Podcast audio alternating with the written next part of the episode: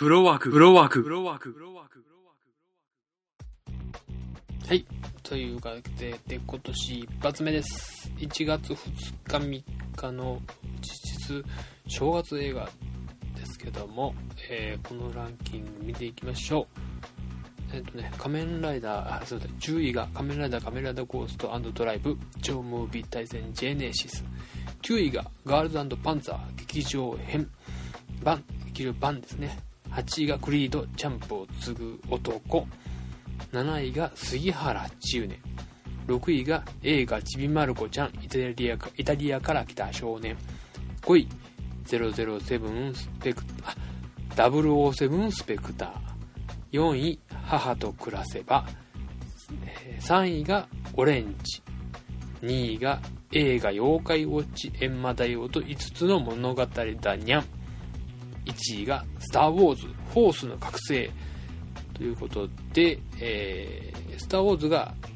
観客動員数で1位になったというところの今回なんですけども、えーっと、あとはガールズパンツァーってこれね、あの戦車に乗った女の子がバンバンやり合うっていう映画でね、方々で人気があるんですけど、ちょっと敷居が高いですね。見に行けてないです。行く予定もしてませんけども、8位の、まあ、ロッキー、クリードのね、ジャンプを継ぐ男、ロッキーの続編ということで、アポロの息子をロッキーがトレーナーとして、えーえーと、選手として育てるか。で、8位、これ前、前の週11位でランキング10位から外れたんですけども、8位になったということで、じわじわと来てるんじゃないかなと思いますね。7位の杉原千畝がちょっとね、まだ見に行けてなかったりしてるんですけども、で、あと3位のオレンジ、人気あるんですけどね、ちょっと僕もね、うん見に行く予定はないですね。やっぱりスター・ウォーズ、これだけはちょっと見ておいた方がいいなっていうのは思いますね。あの僕ももう今年一発目はもう「スター・ウォーズ」と決めて1月1日の 9, 月9時15分大阪エキスポシティ109シネマズ行ってきまして見てきましたけどもまあ正月からねテンション上げてパーンってね行きまして楽しかったまあ、大阪エキスポシティでしか見れないシーンというのがありましてシーンというかあの実質的にエキスポシティでだけ、えースクリーンのサイズによってスクリーン全体が使われるシーンっていうのが一つあってそれがエキスポシティのサイズでしか日本では見れないということなので大阪の人は、えーちょっとお金ねかかるんですけども見に行くのもいいんじゃないかと思いますね。ですね。でまあこれちょっと今年一発目と言いながら昨年ですね一発目はランキングですね。2015年の下半期とえ年間とやりたいとは言ったんですけどもちょっと申し訳ないですね。2日3日とねあの風邪ひいてまして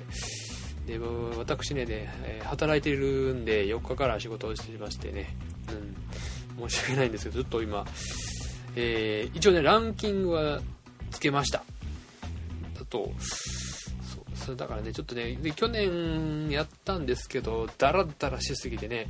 最後の方もトイレに行きたくてしょうがないっていうねそれは上半期の時もトイレに行きたくてしょうがないっていうとこがあって終わり際もう頭がクラクラクラクラしてたんで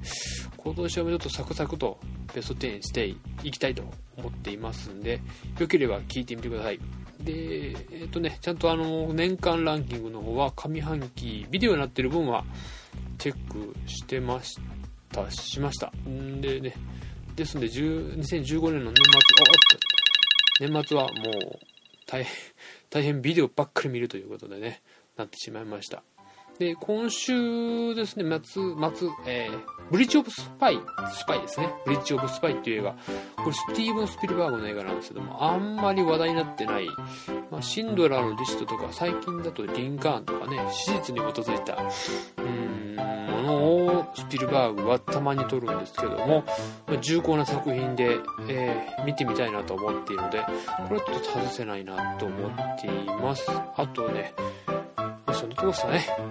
まあ今年ちょっとまだ頑張りますのでよろしくお願いします。